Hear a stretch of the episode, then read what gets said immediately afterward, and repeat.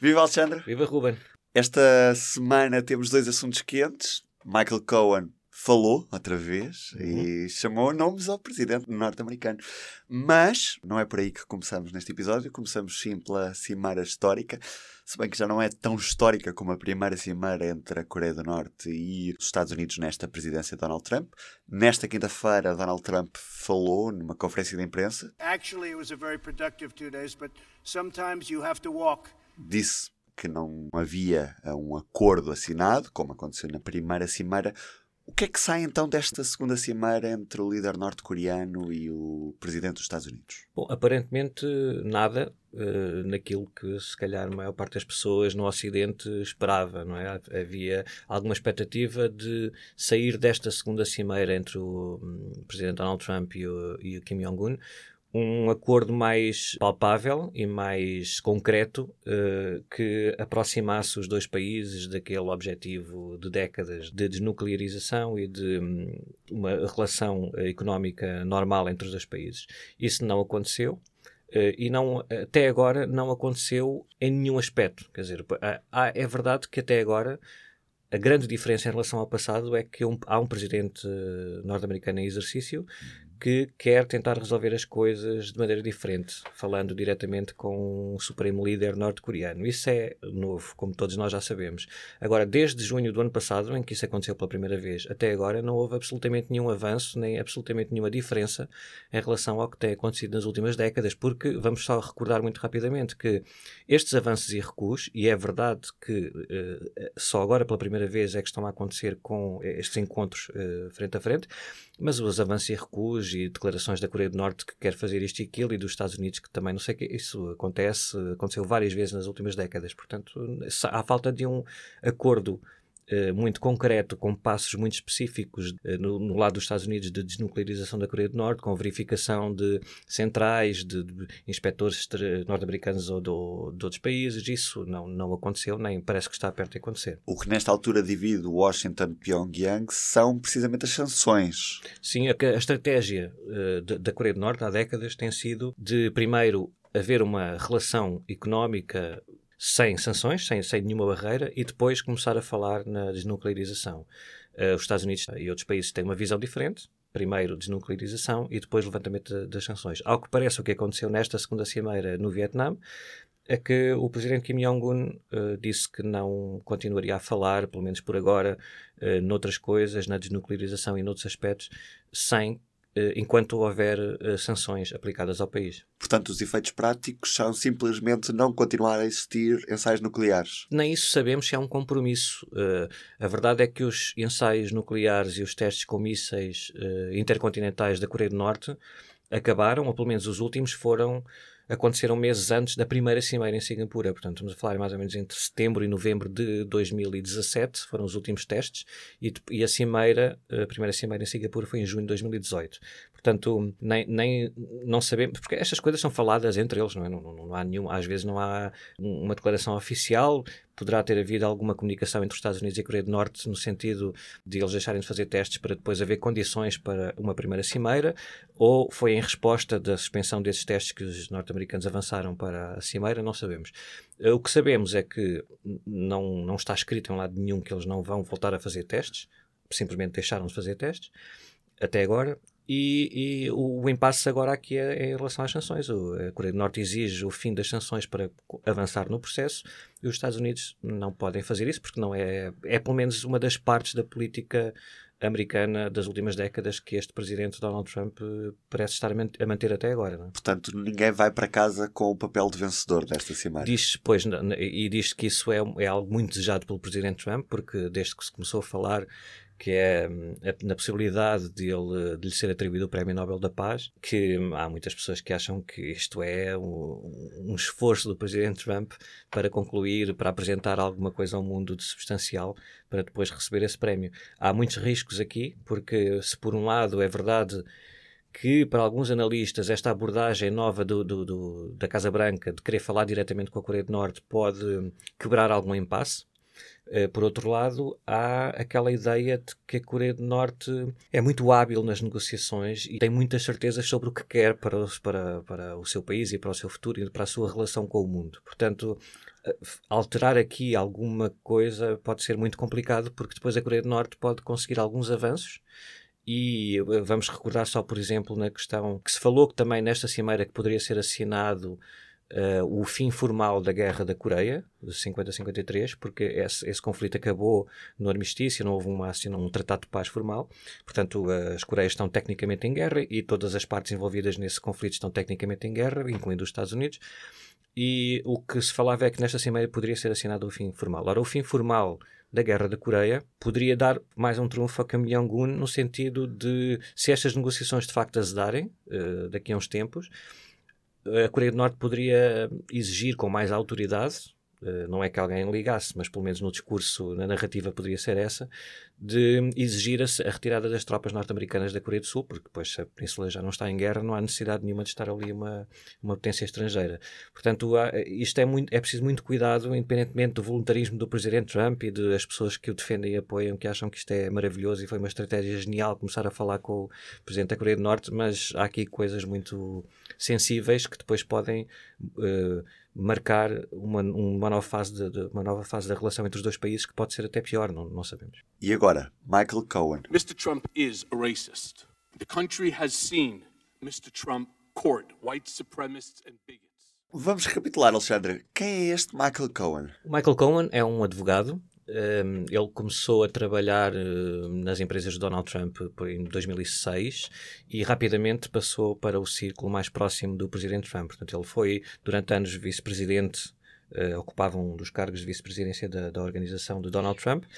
Um, advogado, como advogado, portanto, a tratar dos aspectos imobiliários e, e sabemos, uh, sabemos já de algum tempo e nesta audição de que nós vamos falar a seguir no Congresso, ele deu mais para nós sobre isso, portanto, ele era uma espécie de fixer, que é um, uh, a pessoa que vai tomar conta dos problemas do seu patrão, não é? Se há alguma pessoa para afastar, para calar, para, para convencer a não uh, seguir uma linha que pode ser prejudicial para, para o patrão, ele está lá para mostrar a essa pessoa o caminho da luz para ela deixar de fazer essas asneiras que estaria a fazer. Portanto, o, o, o assistente multifunções. Exatamente. Um, e como advogado, eh, quando se diz que ele é o advogado, antigo advogado pessoal do presidente Trump, é, ele começou a ser o advogado pessoal do Donald Trump enquanto presidente dos Estados Unidos. Quer dizer, ele, ele, só eh, durante um ano e tal é que exerceu essas funções a partir do momento em que o presidente Trump chegou à Casa Branca, em janeiro de 2017, e depois rapidamente aquela relação azedou. O Michael Cohen foi arrastado eh, ainda em 2017 para, para o centro desta, das investigações sobre as suspeitas de conluio entre a campanha de Donald Trump e a Rússia,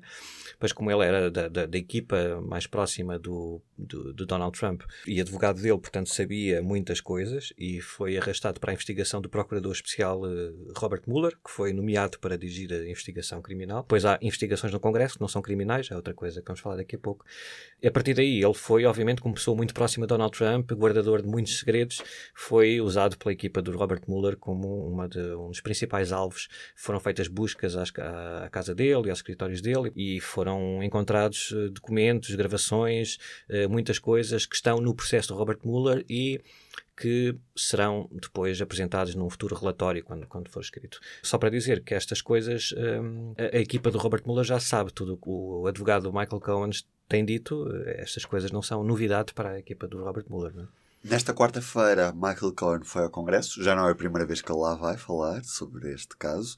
O porquê desta audição e o que é que ele disse nesta, nesta sessão? Bom, a iniciativa desta audição é do Partido Democrata, basicamente. Isto é uma comissão de supervisão da Câmara dos Representantes, que é uma das comissões mais poderosas e mais abrangentes da, da, da Câmara Baixa do Congresso norte-americano que há, até há uns meses era de maioria uh, do Partido Republicano, porque o Partido Republicano estava em maioria na Câmara dos Representantes, e a partir de janeiro passou para a maioria do Partido Democrata. E, portanto, esta comissão, como todas as outras comissões da Câmara dos Representantes, passaram, passou a ser uh, de maioria do Partido Democrata, que é o partido que está em maioria.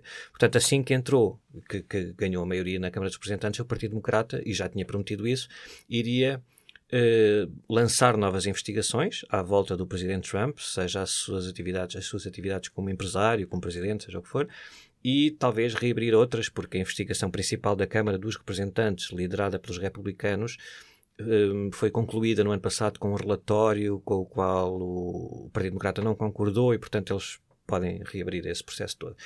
Portanto, este, esta audição do Michael Cohen insere-se um bocado nessa iniciativa do Partido Democrata de querer abrir novas investigações sobre o Presidente Trump. Ele foi convidado para, hum, formalmente, é assim que se passa, a Câmara dos Representantes ou os líderes democratas na, na, nessa comissão convidaram o Michael Cohen para estar presente uhum. nesta primeira audição, nesta comissão como testemunha. Eles, eles, vão começar a investigar, já começaram a investigar vários aspectos relacionados com o presidente Trump e o Michael Cohen está lá na condição de testemunha para o Partido Democrata. O Partido Republicano, que também tem os seus congressistas nesta comissão, acham, acham que é um escândalo chamar-se um homem que foi eh, condenado por mentir ao Congresso, condenado por fraude e evasão fiscal, ainda em dezembro do ano passado, e condenado a três anos de cadeia, acham um escândalo ele, o Partido Democrata ter chamado o Michael Cohen para servir de testemunha. Portanto, só para percebermos que, apesar de muitas vezes nós escrevermos e dizermos que a Comissão chamou, a Comissão disse, há, dentro dessa Comissão há quase duas comissões. A maioria do Partido Democrata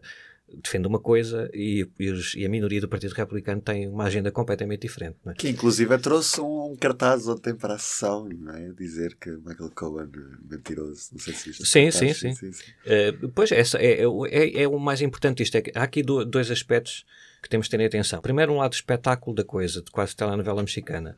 E depois, o lado mais pragmático e concreto. Isto pode uh, fazer avançar alguma coisa naquele pano de fundo que é Todas estas acusações e suspeitas sobre o presidente Trump poderão levar a um processo de impeachment. Pronto, isto basicamente são, são os dois níveis em que esta coisa se joga. Por um lado, a parte espetacular, sensacional e, e mexicana telenovela eh, foi ótima. Isto, a audição do Michael Cohen quase daria uma série do Netflix ou da HBO para não estar a marginalizar ninguém. E, e, foi para muitas pessoas divertida, para outras chocante, para outras eh, pessoas veem eh, segundo a sua perspectiva. Uh, a verdade é que se, isto há, até há uns anos era impensável, nós já estamos naquele tal novo normal que esta, esta leitura já nem sequer é uh, muito discutida, que é até há, há relativamente pouco tempo a ideia de termos um advogado pessoal de um presidente em exercício a depor no Congresso sob juramento e a acusá-lo assim, muito uh, genericamente, ser um chefe da máfia, é? de, de, de, ser líder de uma organização criminosa que só faltava dizer que manda partir a, as rótulas dos seus adversários e tal. E, e, a vida dele, quer dizer, mais ou menos o que nós já sabíamos do empresário Donald Trump, não é? Portanto, isto não, não é assim uma grande novidade. É claro que os episódios que ele contou são engraçados, mas não, não passa disso. A verdade é esta: é que os Estados Unidos têm um presidente que tem estas características, que tem este caráter, e aparentemente isso não foi nada suficiente para que os seus apoiantes uh, o tivessem abandonado. Portanto, não será agora com esta audição do Michael Cohen que isso vai acontecer. E até que ponto é que esta audição do Michael Cohen vai precipitar algum tipo de acontecimento, um impeachment ou algum tipo de avanço na investigação do, do Procurador Especial? Pois é, as, co as, coisas são totalmente independentes, não é? Há, há uma investigação criminal uh, supervisionada pelo Departamento de Justiça que está entregue a um procurador especial, o Robert Mueller. Essa investigação vai ter de terminar com um relatório e diz-se que pode estar para breve esse relatório. O relatório não é público, à partida, vai ser entregue ao Attorney General, o equivalente a Procurador-Geral e Ministro da Justiça norte-americano. Uh, portanto, o Robert Mueller vai entregar ao Attorney General o sumário de um relatório e o Attorney General é que decide se quer tornar esse uh, documento público ou não. É claro que pode haver muita pressão pública para o Attorney General tornar esse relatório público, porque é uma questão muito importante. Mas a verdade é que é da responsabilidade do Attorney General fazer isso. O Attorney General, que foi nomeado e tomou posse há, há muito pouco tempo, nomeado pelo Donald Trump, e é uma pessoa conhecida por defender que um presidente em exercício não pode responder em tribunal por crimes, independentemente do que possa acontecer, enquanto estiver na Casa Branca não pode responder por crimes. Então vamos ser muito pragmáticos. Mesmo que o relatório diga que Donald Trump cometeu um crime, ele pode não ser julgado por isso, nesta fase. Depende, vamos lá ver. O que o relatório do Procurador Mueller, em princípio, dirá é. Eles têm alguma margem de manobra para tomar decisões, se nós formos buscar a história do Watergate e depois da, das acusações contra o Presidente Clinton. Uh, os procuradores, nessa altura, tinham uh, autoridade, uma autoridade diferente, uh, mais alargada, mas diferente que tem o Procurador Mueller. Portanto, tem alguma margem de manobra, mas o que nós, a única coisa que nós podemos tentar perceber o que é que o Robert Mueller vai fazer é olhando para essas experiências do passado de procuradores especiais. Uhum. E eles têm alguma liberdade. O caso do Watergate foi uma uma abordagem mais um, independente, se quisermos, no sentido estes foram os factos que nós apuramos achamos que pode haver aqui uma, uma hipótese de um impeachment e entregaram os dados, os factos em bruto ao, ao Congresso para eles decidirem. Portanto, houve ali uma, uma diferença muito marcada entre a parte criminal e a parte política. O procurador Kenneth Starr, do, do, Bill Clinton, nos anos 90, foi o oposto. É visto ainda hoje como uma pessoa que ele era o procurador e era a testemunha da acusação e era tudo, e, e, e, fez um relatório e acusou o Bill Clinton de tudo e tirou conclusões e disse que era impeachment e não sei o quê. Portanto, à partida, conhecendo o Robert Mueller, assim mais ou menos como nós conhecemos, ele é uma pessoa muito ciosa desta independência e muito responsável, muito. Portanto, estamos a pensar que o, ele siga mais aquele modelo do Watergate, de alguma diferença, até porque o ambiente político nos Estados Unidos está muito polarizado e, portanto, há que ter ainda mais cuidado para não cavar ainda mais esse fosso, o que, nesse sentido, iria ser contraproducente para quem acha que o presidente Trump deve ser destituído ou acusado de algum crime, porque como o impeachment é um processo 100% político, que passa pelo Congresso, se o procurador Mueller tiver uma atitude que sinaliza menos independência, as pessoas só vão ficar mais entrincheiradas de cada lado e não vão dar um sinal ao Congresso de que querem uma destituição, porque não há uh, consenso na sociedade americana. Os políticos também apanham essas, esses sinais da população e o Partido Republicano não avançará para processo nenhum. Não é? Há algum tipo de indício de que o Partido Democrata queira avançar com o processo de impeachment? Há, há uma série de congressistas do Partido Democrata eleitos na, na, nas eleições de novembro de 2018, mais tipicamente mais jovens, mais progressistas, que se candidataram com base nisso, não é? Com, uh, entre as várias ideias que tinham. Uma delas era não largar este processo contra o presidente Trump e lutar por, uma, por um processo de impeachment na Câmara dos Representantes. A liderança da maioria do Partido Democrata na Câmara dos Representantes, principalmente a Nancy Pelosi, é muito cautelosa em relação a isso, porque diz que é preciso termos provas muito concretas para podermos avançar, até porque isso pode ser contraproducente para o partido que lança um processo de impeachment. É? Se depois aquilo não é sustentado, um, pode virar-se contra eles numas eleições, porque pode vitimizar o presidente, que é alvo desse processo. Portanto, há ali muitas contas políticas, muito para além de se houve crimes ou se não houve crimes. Uh, mas é verdade que há uma facção da, mais progressista do Partido Democrata na Câmara dos Representantes que quer e que uh, há, tam, há, até um manifesto de, de, eleitores americanos do Partido Democrata que querem fazer com que muitos congressistas do Partido Democrata se eh, comprometam a, a, a, lutar e a apresentar processos de impeachment contra o presidente Trump. Até agora acho que só duas congressistas é que assinaram esse compromisso. Mas, portanto, há estes sinais. O que nós temos de perceber é que Primeiro, a abertura de um processo de impeachment na Câmara dos Representantes está longe de significar um afastamento do presidente Trump da Casa Branca. São coisas diferentes. Para recordar muito rapidamente, um processo de impeachment só depende não é só depende, é, claro que tem de haver ali alguma matéria, não é? Ninguém vai para a Câmara dos Representantes a dizer apetece-me abrir um processo de impeachment, não. Tem de haver, eh, e, e, e, e, pode acontecer depois do relatório do Robert Mueller, que não será público, mas será entregue ao Congresso, um, ehm, e que o Partido Democrata se sinta, incluindo a maioria, eh, a, a liderança, se sinta com meios para, para justificar perante a opinião pública até porque é que está a abrir aquele processo de impeachment. Se isso acontecer, se, se o Partido Democrata achar que tem essa justificação, faz um processo de acusação, tem de ser acusações muito concretas, concretas porquê? Por obstrução à justiça, perjúrio, seja o que for, e são artigos de impeachment que são votados na Câmara dos Representantes. Como o Partido Democrata tem maioria, esse, esse processo será aberto de impeachment, eh, como aconteceu no caso do Presidente Clinton, o processo foi aberto. Depois, o que acontece é que passa para o Senado. O Senado é que uh, assume como uma, uh, o papel de tribunal e julga esse processo de impeachment. O Presidente do Supremo Tribunal vai lá liderar as sessões e tal, mas são os senadores que depois têm de votar se concordam ou se não concordam, ou se condenam ou se não condenam o Presidente com base nos artigos de impeachment aprovados na Câmara dos Representantes. Ora, só que para isso acontecer é preciso uma maioria de dois terços no Senado. Atualmente o Senado, como tem 53 republicanos e 47 democratas, está não só muito longe de uma maioria de dois terços, como até de uma maioria simples. Não é? Seria aqui já podemos perceber que como o processo é muito é político, teria de haver um ambiente no país, como houve em relação ao presidente Nixon nos anos 70, havia uma sensação de que era insustentável a continuidade daquele presidente.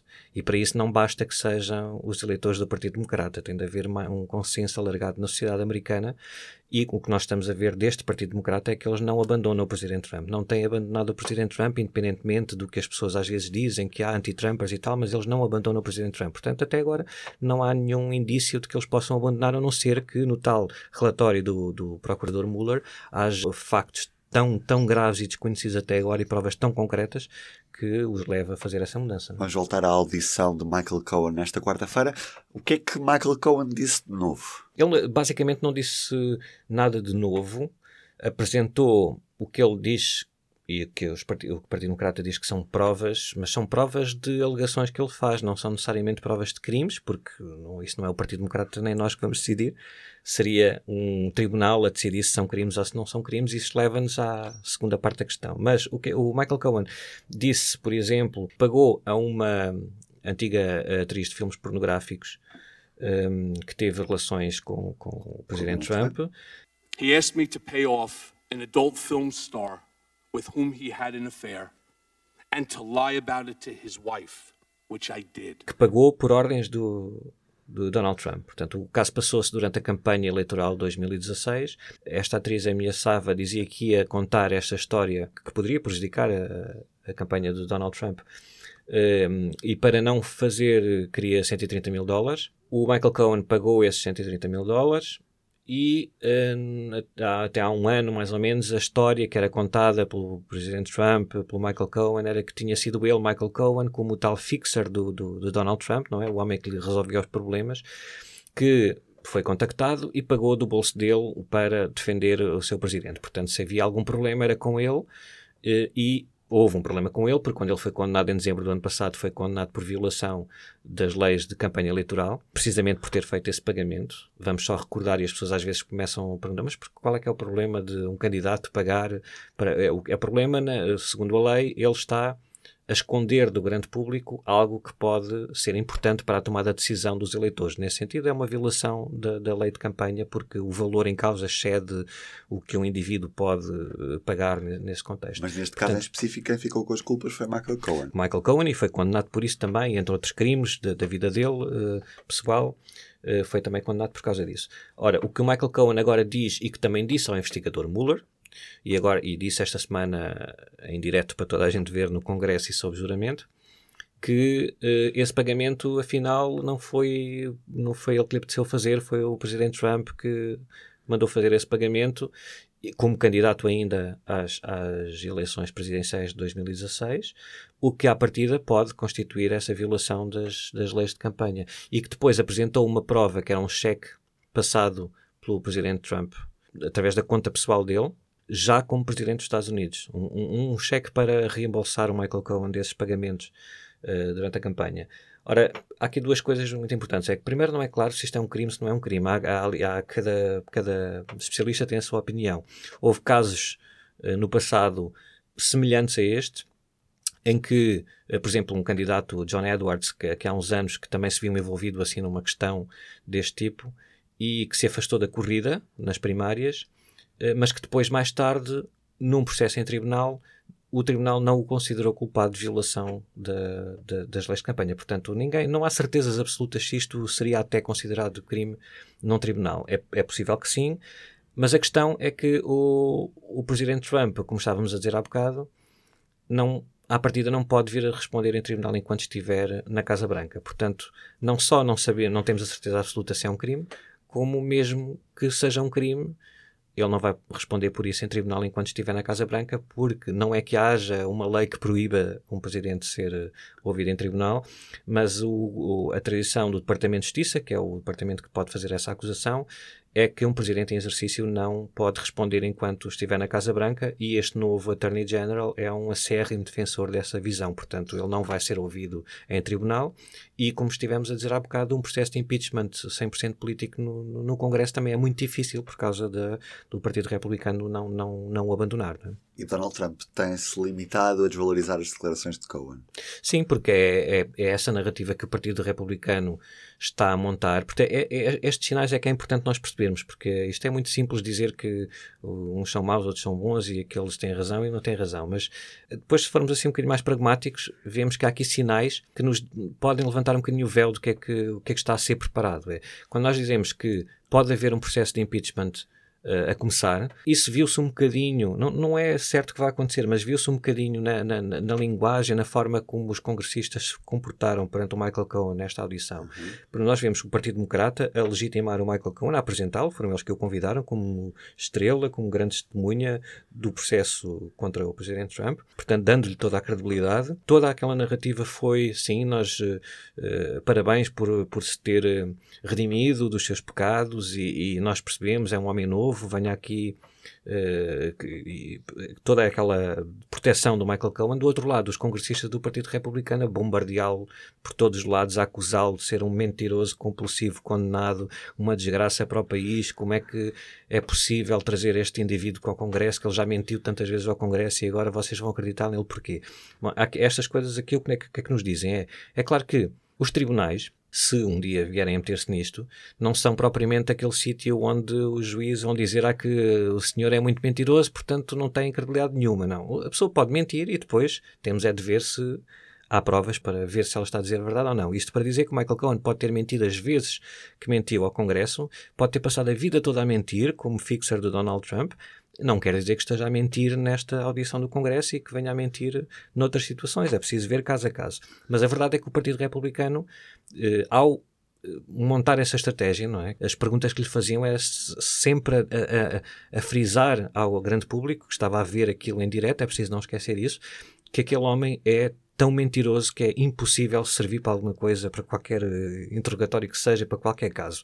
Isto pode antecipar uma preparação de um processo de impeachment no sentido em que, se o Partido Democrata avançar com o processo de impeachment, o Partido Republicano vai dizer o quê? Com qual é que é a vossa testemunha? Aquele mentiroso, nós já provámos ali naquela audição e não sei que, que, que, que esse tipo não interessa a ninguém. Portanto, há aqui toda uma dinâmica, uma dança e uma coreografia que é também interessante analisar e que nos pode uh, chamar a atenção para o que é que pode estar a acontecer naqueles corredores que nós não sabemos. Não é?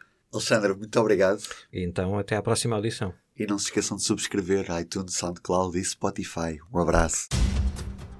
Together, we will make America strong again. We will make America proud again. We will make America safe again. And yes, together, we will make America great again. Fogo e Fúria. Ver o mundo a partir da América.